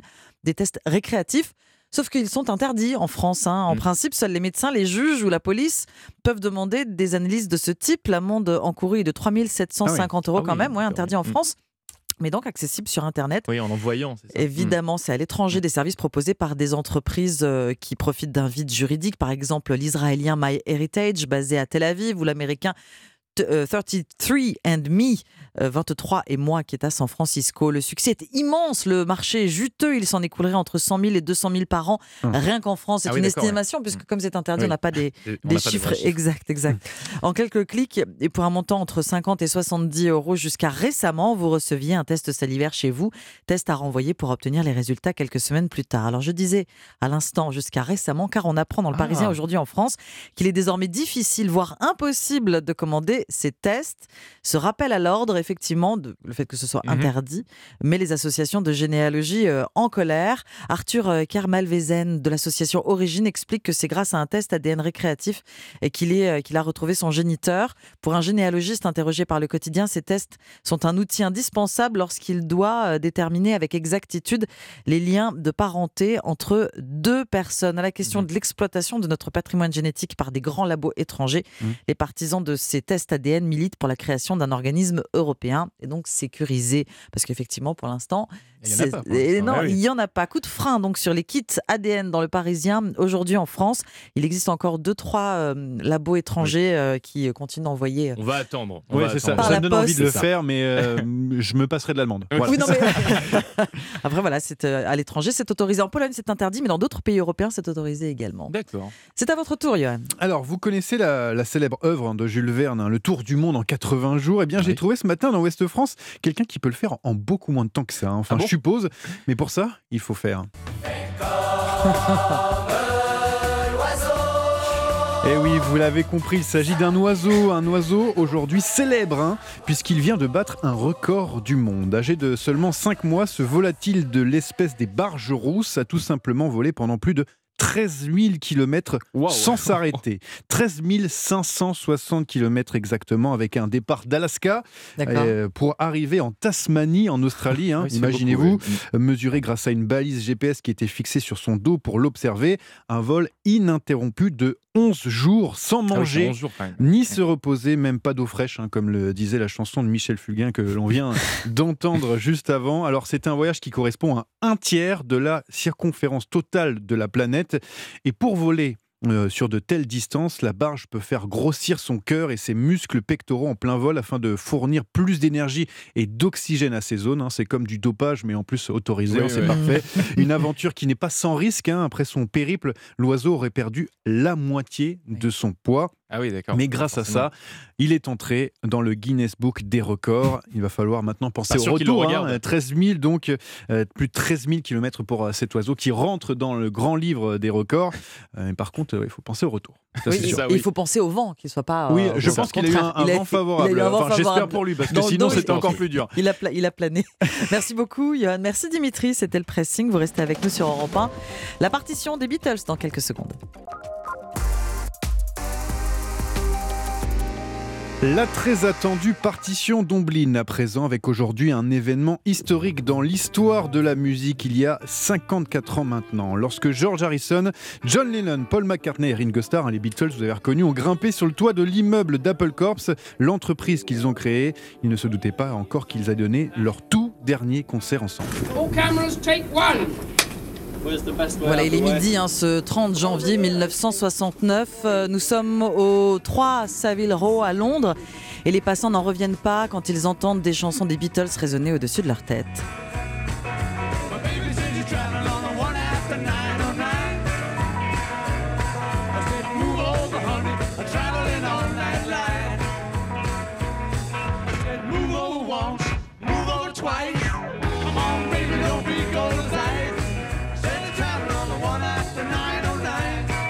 Et l'heure, hein, midi en l'occurrence, n'est pas choisie par hasard. Oui, c'est le moment où les travailleurs dans le quartier sortent déjeuner. Les employés de l'immeuble grimpent par les fenêtres et sur les toits adjacents. D'autres sont accoudés au balcon des bureaux tout autour. Et en plus, on est en plein cœur hein, de l'hiver. hein. et pourtant, les Beatles hein, sont surpris par le, froid glacial. Oui, quatre garçons dans le vent d'hiver, obligés de se couvrir. John Lennon emprunte le manteau de fourrure de Yoko Ono et Ringo Starr l'impair rouge de sa femme, Maury, de sa femme Maureen Starkey. Mais il n'y a pas que la météo qui est hostile. Les tensions se font de plus en plus sentir ces dernières euh, semaines, mais sur ce toit, la magie opère et la chaleur de la musique unit les Beatles à nouveau.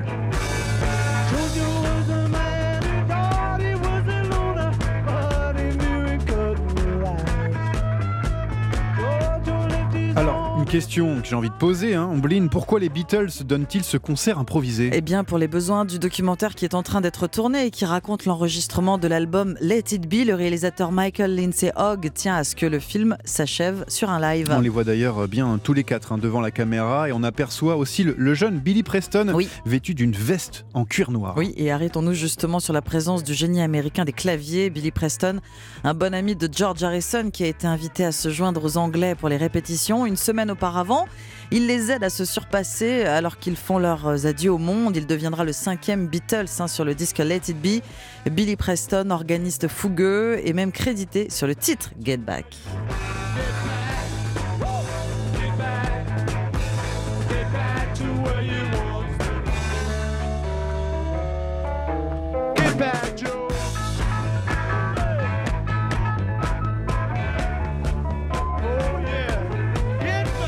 Voilà, on entend bien hein, Billy Preston hein, à l'orgue électrique.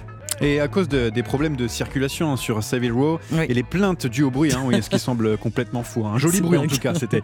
La police débarque sur le toit. Oui, pas simple d'être celui qui va devoir déloger les Ah oui, Beatles et écourter euh, l'un de leurs concerts. Finalement, au bout de 42 minutes, ils sont contraints d'arrêter de jouer. Les Beatles quittent le toit. C'est la dernière prestation publique du groupe avant sa séparation un peu plus d'un an plus tard.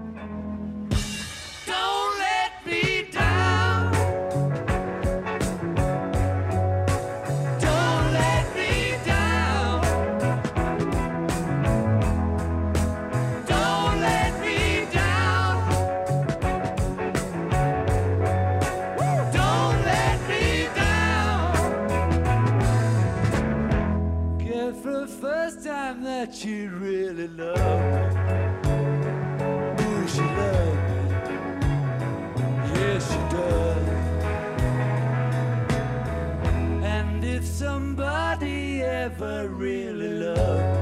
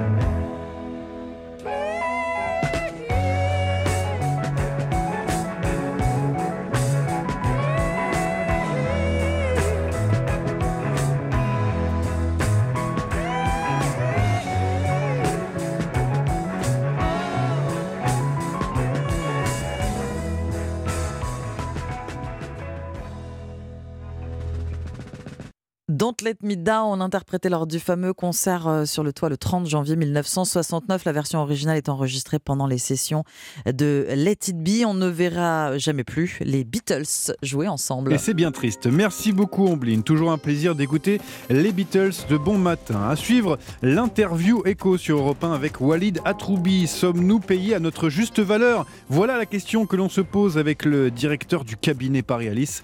Il va pouvoir nous répondre tout à l'heure. Et puis avant cette heure, la revue de presse internationale avec les correspondants d'Europe 1 et ne manquez pas non plus l'innovation avec Anissé Mbida qui annonce l'arrivée des premiers vrais congélateurs classe A. A tout de suite. Europe Matin. Johan Tritz et Amblin Roche. Et à la une ce matin, grève et manifestation. Journée noire dans les transports. Demain, la CGT à la manœuvre dans les raffineries. Un objectif pour les syndicats, dépasser le million cent mille manifestants du 19 janvier dernier. En attendant, le texte sur la retraite à 64 ans arrive en commission à l'Assemblée nationale aujourd'hui. Info européen, le président pense à une possible dissolution en cas de blocage répété de sa politique. Et puis les mafias chinoises servent-elles de paravent et de blanchisseuses d'argent sale en France? Apparemment oui, c'est encore une info européen. On vous explique tout dans un instant. Et le journal de 6h30 vous est présenté par Fanny Marceau. Bonjour Fanny. Bonjour Johan, bonjour à tous. Ça n'est plus négociable. Elisabeth Borne a claqué la porte hier au nez de ceux qui espéraient revenir sur l'âge de départ à la retraite. 64 ans, Point final. Alors que le texte arrive aujourd'hui en commission à l'Assemblée, l'exécutif a durci le ton ce week-end. Et si cette réforme peine à passer, c'est une information européenne que vous nous révélez, Jacques Serret. Emmanuel Macron pourrait accélérer une idée qu'il a en tête depuis quelque temps déjà, dissoudre l'Assemblée nationale. Oui, Emmanuel Macron réfléchit à dissoudre l'Assemblée. Ce n'est pas prévu pour tout de suite, mais clairement, l'entourage du chef de l'État est quasi unanime en coulisses. Le président actionnera cette option avant 2027, assure un conseiller. Au mieux, selon un stratège du palais, ce serait l'occasion de retrouver une majorité absolue dans l'hémicycle. Au pire, et c'est l'hypothèse jugée la plus probable, le RN remporterait une majorité de sièges. Matignon reviendrait alors à Marine Le Pen. Si elle accepte, c'est le meilleur moyen de l'affaiblir à l'approche de la présidentielle, juge ce conseiller qui poursuit si elle refuse, ça montrera qu'elle ne veut pas le pouvoir. En attendant, cette petite musique a l'avantage pour Emmanuel Macron de maintenir la pression sur l'ensemble de l'échiquier politique, à commencer par les candidats à sa succession, Édouard Philippe, Bruno Le Maire, François Bayrou, qui dans un tel scénario n'auraient d'autre choix que de se concurrencer afin d'obtenir le maximum de sièges pour leurs partis respectifs. La dissolution, c'est l'arme nucléaire, assume un proche du président. Reste qu'un échec de la réforme des retraites au Parlement pourrait contraindre le chef de l'État à actionner son plan beaucoup plus tôt que prévu. Jacques Serret du service politique d'Europe. 1. Et en attendant, demain, journée noire attendue hein, dans les transports. Et seuls deux TGV sur 5 devraient circuler sur l'axe nord, un sur deux dans l'est et le sud-est, un sur quatre vers l'Atlantique et deux Ouigo sur 5. Dès ce matin, plusieurs lycées devraient être perturbés par une mobilisation des élèves. Les transports routiers entrent également en grève aujourd'hui. Et attention à de nouvelles pénuries à la pompe. hein. Les raffineries préparent cette mobilisation depuis plusieurs jours avec l'arrêt des machines. Reportage à Martigues de la correspondante d'Europe 1 dans le sud, Nina Pavant. Pour mettre à l'arrêt la production, Gaëtan, syndiqué CGT dans une raffinerie, explique qu'il faut s'y prendre au moins une semaine à l'avance. Et vu la tournure du mouvement social, les salariés sont prêts à ce que le mouvement dure. Pour faire reculer le gouvernement et pour faire reculer les puissants, il faut plusieurs jours, il faut bloquer l'économie. Paralyser le pays, ils sont donc prêts à y participer s'il le faut, mais ils ne veulent pas en être les seuls responsables. Nous, on fait valoir notre droit de grève. Pour arrêter les unités de production, une semaine. Ouais. Mais si on est les seuls dans la rue pendant une semaine, on va dire encore que c'est les, les- les enfants gâtés de la pétrochimie qui font grève et qui embêtent tout le monde parce qu'on empêche de circuler. Si on est tous dans la rue, l'argument ne tient pas. Et plus on sera de monde, plus on sera convaincu que si on fait grève tous ensemble, on leur fait mal. Et vous êtes prêt à tenir autant de temps qu'il faut? Je peux vous assurer que nous, on est prêts. On attend que ça. Et dès demain, les syndicats appellent de nouveau à la grève, qu'ils prévoient encore massive, et selon eux, aussi longue qu'il faudra pour faire reculer le gouvernement. Nina Pavant. Et comment lutter contre le racisme, l'antisémitisme et les discriminations? Elisabeth Borne présente les 980 mesures du nouveau plan du gouvernement aujourd'hui. 80 pour être exact, testing systématique sur les discriminations à l'emploi, création d'outils avec les plateformes numériques et les influenceurs, et puis la possibilité d'émettre un mandat d'arrêt en cas d'infraction raciste ou antisémite. Objectif, selon la Première ministre, mieux sanctionner les auteurs de propos ou d'actes inacceptables et toujours mieux accompagner les victimes. À 6h34, c'est un trafic discret et difficile à débusquer que vous révèle Europe 1 ce matin. En France, les triades chinoises sont à la tête de nombreux trafics. Une menace élevée, selon une note du renseignement criminel que vous vous êtes procuré, William Molinier. Alliance avec d'autres mafias, contournement de la douane, économie grise. Elles sont devenues incontournables, hein, ces triades, dans le blanchiment d'argent, William.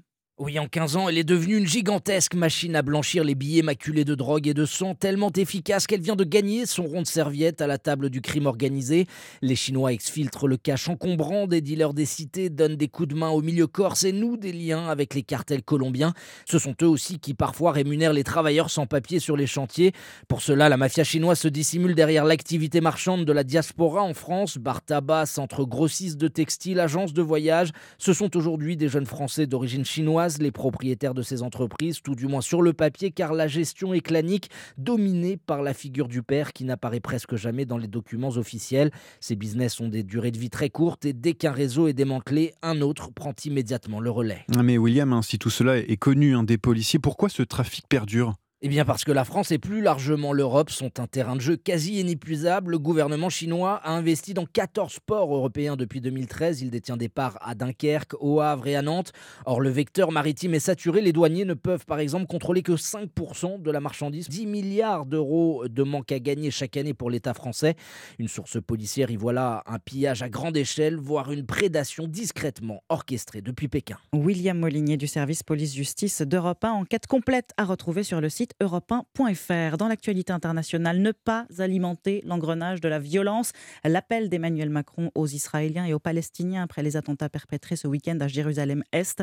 En Israël, le gouvernement a mis sous scellé dimanche la maison familiale d'un Palestinien qui a tué sept personnes en vue de la détruire. C'est un rapport qui pourrait être explosif. hein. L'audit sur les méthodes de management de la Fédération française de football dévoilé aujourd'hui. Il avait été lancé par le ministère des Sports après les accusations de harcèlement sexuel et moral à l'encontre du président de la 3F, Noël Legrette. Trois mois et demi d'enquête et des résultats qui pourraient tout changer à la fédération. Allez, on va sur les terrains de football maintenant où des doutes s'installent hein, dans les têtes parisiennes. Mais oui, puisqu'en clôture de la 20e journée de Ligue 1 hier soir, le leader, le PSG, n'a pas réussi à se défaire de Reims. Score final, un but partout, match nul arraché dans les dernières secondes de jeu par les Rémois, qui conservent donc leur belle série d'invisibilité de désormais 14 matchs. Cependant, côté parisien, les mauvaises prestations s'enchaînent, ce qui est très inquiétant à seulement deux semaines du match décisif en Ligue des Champions face au Bayern.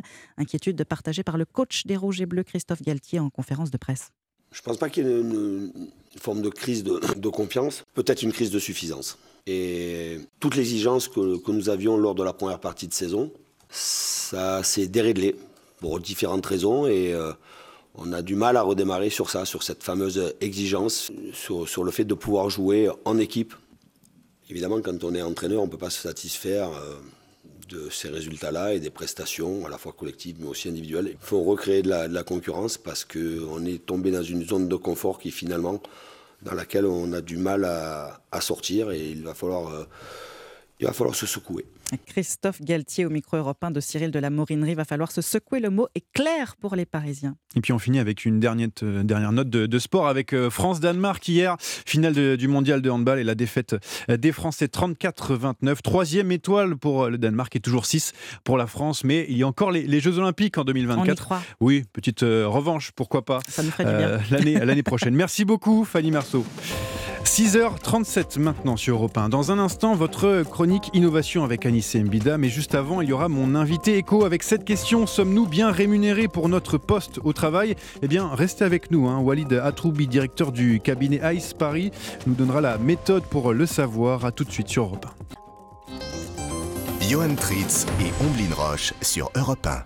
C'est une question qui revient souvent sur la table. Suis-je payé à ma juste valeur? Est-ce que mon salaire n'est pas trop bas? Ou alors suis-je au-dessus du marché? Le juste prix, c'est Walid Atroubi, directeur du cabinet Hayes Paris, leader dans le recrutement spécialisé, qui le connaît.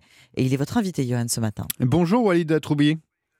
Bonjour. Vous sortez donc une étude sur les rémunérations 2023. Première grande tendance, plus de la moitié des salariés interrogés ne sont pas satisfaits de leur salaire. Alors pourquoi? Parce qu'on a tendance à être sous-payé ou parce qu'on n'est jamais assez bien payé? Alors on va, dire, on va dire les deux, mais on va dire que dans un contexte inflationniste comme on est en train de le vivre en France, on se rend compte encore plus des disparités qu'il y a entre le salaire qu'on obtient et euh, le coût de, la vie. Oui, parce que la, la question du, salaire est devenue en- encore plus centrale. hein. Pour 56% des, salariés interrogés, encore une fois, la condition première pour rester au sein d'une entreprise, c'est le salaire. Ce n'est pas une surprise. Non, alors ça, l'a toujours été, euh, et ça depuis, euh, bah, depuis euh, toujours. Lorsqu'on cherche un travail, c'est évidemment la rémunération qui va nous motiver en premier. Et arrive en deuxième lieu la qualité de vie au travail. Et donc elle est essentielle aussi parce qu'elle permet de garder motivé et de garder un certain nombre de salariés, malgré le fait qu'ils soient légèrement en dessous du marché. Alors comment on sait si l'on est bien payé, si on est payé à notre juste valeur? Est-ce qu'il y a une grille quelque part euh, pour savoir ou est-ce qu'il faut faire un savant calcul? Vous allez peut-être nous donner quelques outils Alors, du coup, on a la chance, de, comme vous l'avez dit, de sortir une étude de, rémunération tous les ans où euh, on compare les rémunérations qui sont faites sur le marché en, en fonction des, des métiers dans lesquels euh, vous recherchez et de la taille de l'entreprise dans laquelle, dans laquelle vous êtes. Et ensuite, ça nous permet de pouvoir faire euh, un tableau qui nous donne les rémunérations euh, à 1 ou 2% près de ce qui se fait en fonction aussi euh, de, de l'expérience que, que vous avez. Avec votre expérience, justement, est-ce qu'on remarque qu'on est, qu'on est plutôt en dessous avec cette grille? Alors, on est en dessous en fonction de certains métiers. On est grosso modo à 5% euh, en dessous, tout métier confondu. Ensuite, euh, sur certains secteurs d'activité, on est largement au-dessus parce que depuis euh, deux ans, on n'est plus sur un marché euh, de clients, mais sur un marché de candidats. Ça veut dire qu'on a beaucoup plus euh, d'offres que de candidats disponibles sur certains métiers. Alors, il y a une solution pour gagner un peu plus, c'est de demander une augmentation. Mais c'est bizarre parce que, en fait, on se rend compte hein, dans votre, votre étude que 40%, 43% même hein, d'entre d'entre nous ne demandent pas d'augmentation. Comment on l'explique ça? Parce que du coup, on a l'habitude de rester euh, sagement à sa place et d'attendre qu'on vienne à nous euh, quand on a des bonnes performances et que on vienne nous voir sur euh, le plan annuel et qu'on nous propose quelque chose. La réalité, c'est que si vous voulez quelque chose, il faut le demander. Alors ça paraît tout simple et très simpliste, mais c'est une réalité. Ceux qui demandent obtiennent des rendez-vous pour pouvoir discuter de rémunération et euh, d'autres non. Après, on peut aussi mettre en concurrence l'entreprise. Ça veut dire Mm. passer d'entretien à côté et regarder euh, les offres euh, qu'on peut qu'on peut nous faire et ensuite en parler avec euh, notre employeur euh, actuel. Ah, Il y a une solution aussi pour avoir un meilleur salaire. Euh, On pense souvent à à changer d'employeur. Est-ce que c'est la bonne solution? Alors, c'est c'est toujours intéressant si... Euh, on, parce que le salaire est une chose, mais comme je vous le disais, il faut être sûr, quand on part de quelque part, que la rémunération va être suffisante pour nous motiver à partir. Oui. Parce que quand vous laissez euh, une entreprise dans laquelle enfin, on vous fait confiance, où vous avez une carrière, où vous avez des collègues avec qui vous entendez bien, où vous avez une qualité de vie qui est intéressante, il faut que la rémunération, ou en tout cas l'augmentation, euh, soit proportionnelle à ce que vous allez perdre. Mais on parle souvent de rémunération fixe, mais il faut pas oublier une chose, c'est que aujourd'hui, on le voit de plus en plus, il y a tous les avantages à côté. Et les avantages à côté, c'est pas forcément une augmentation de salaire, mais si je prends par exemple 100% de la part de mutuelle que vous avez et que je la paye à 100%, je ne vous augmente pas votre salaire directement, mais je baisse les coûts que vous avez puisque vous n'avez plus euh, de coûts concernant la mutuelle. C'est pareil pour les tickets restaurants, c'est pareil pour la salle de sport, c'est pareil pour les crèches d'entreprise. Enfin, il y a énormément d'avantages qu'on ne voit pas, qu'on peut négocier euh, en dehors de son salaire. Donc on a le même salaire, mais on a, des avantages qui nous permettent de diminuer les coûts euh, qu'on a en fin de, en fin de mois. Euh, Vous parliez de, qualité de vie. Il y a une nouveauté dans votre étude. hein. 46% des, des salariés interrogés refuseraient un emploi 100% en présentiel. On peut dire que le télétravail est rentré dans les habitudes des salariés. C'est même une demande maintenant. Mais aujourd'hui, c'est plus. euh, il y, a, y a- il y a cinq ans, c'était novateur d'être d'être en télétravail. Aujourd'hui, ce n'est plus une option. Une entreprise qui ne le fait pas ou qui ne le propose pas. Alors encore une fois, il faut qu'elle puisse le faire sur les métiers euh, sur lesquels elle exerce. Mais une entreprise qui ne le fait pas aujourd'hui ne peut même plus attirer euh, de candidats. Donc il n'y a plus de sujet. On est obligé aujourd'hui de le proposer. Et ça fait partie du package lorsque le salarié négocie son salaire ou négocie en entreprise son poste. Ça fait maintenant partie intégrante de son poste. Vous le remarquez aussi, hein, c'est plus que, que la rémunération, c'est surtout la, la flexibilité et l'équilibre vie professionnelle, vie privée qui, qui prime presque désormais.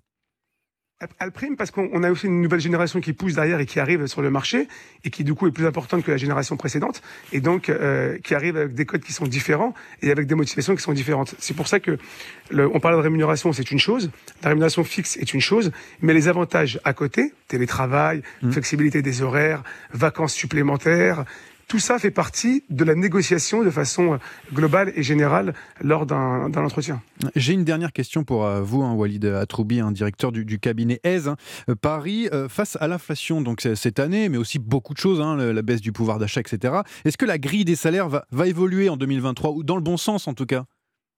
Elle va augmenter, on note, euh, enfin, on note de façon générale 5% d'augmentation euh, sur l'année. On est à peu près à 4% l'année dernière. Donc cette année, on va tabler sur 5% d'augmentation.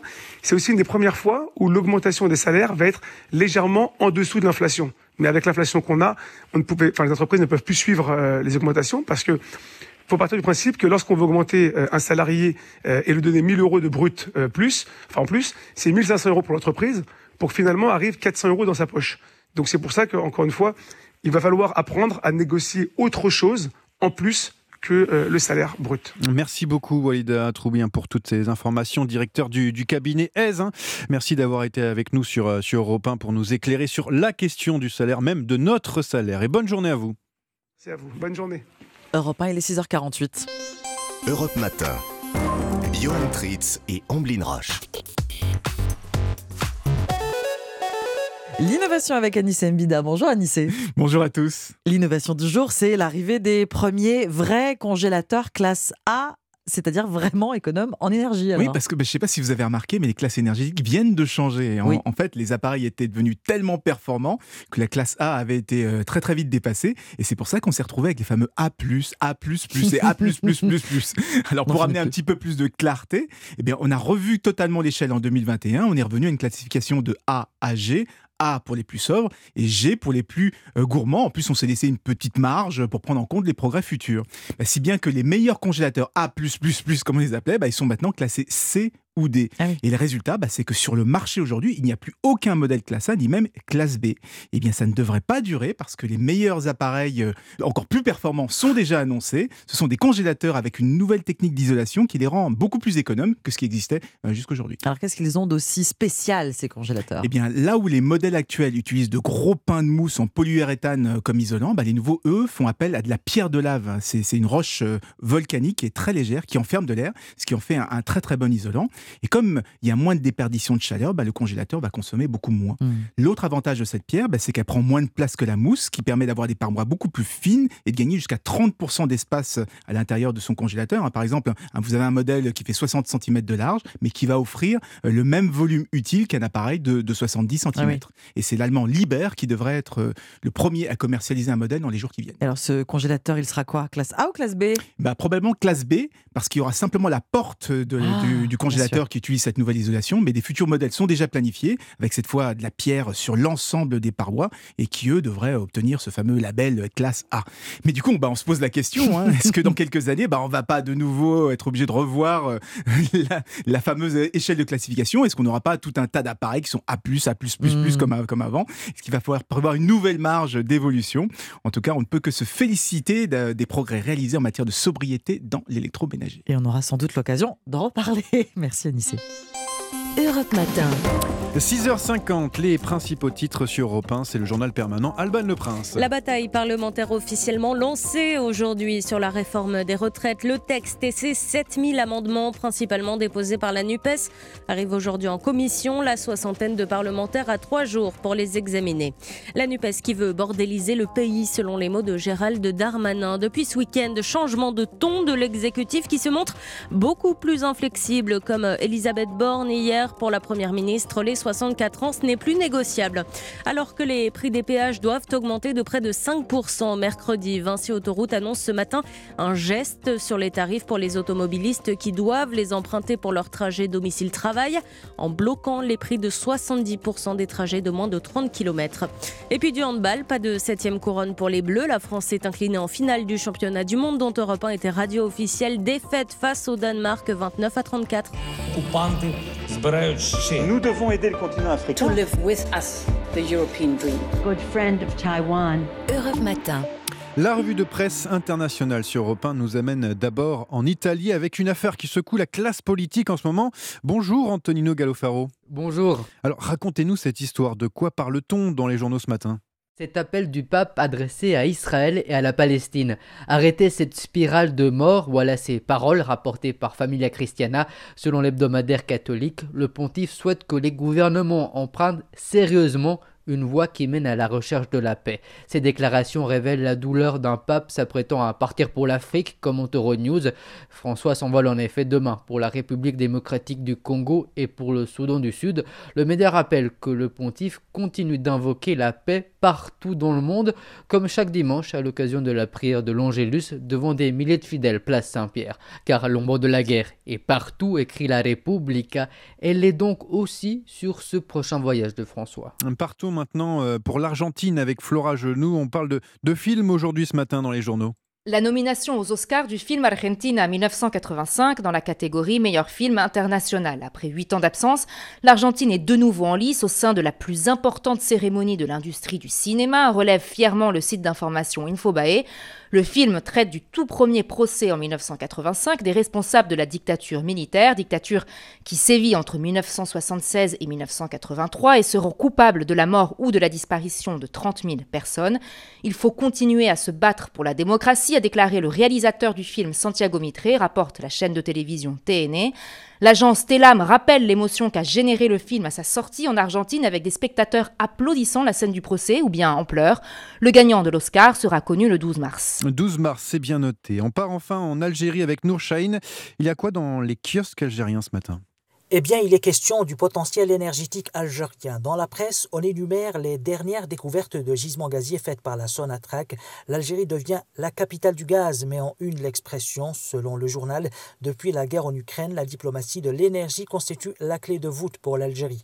On trouvera la même analyse dans le Jeune Indépendant. Le quotidien estime que le rôle pionnier de l'Algérie dans l'industrie du gaz, ainsi que sa position de fournisseur fiable, se renforce davantage. Pour sa part, le site Algérie Eco rappelle que les perspective de l'augmentation de la demande mondiale en énergie est une aubaine pour l'Algérie. D'ailleurs, le pays va abriter à la fin de l'année 2023 le 7e forum des pays exportateurs de gaz. Ce sera également l'occasion d'inaugurer l'Institut de recherche de ce forum dont le siège sera à Alger. Merci Nourchaïn et merci à, à, tous nos correspondants un petit peu partout dans le monde. 6h54, dans un instant la suite d'Europe Matin avec Dimitri Pavlenko. Europe Matin. Il est 6h57, excellente matinée à l'écoute d'Europe 1. Et c'est l'heure de retrouver Dimitri Pavlenko. Bonjour Dimitri. Bonjour Johan Tritz, bonjour Blin Roche. Bonjour.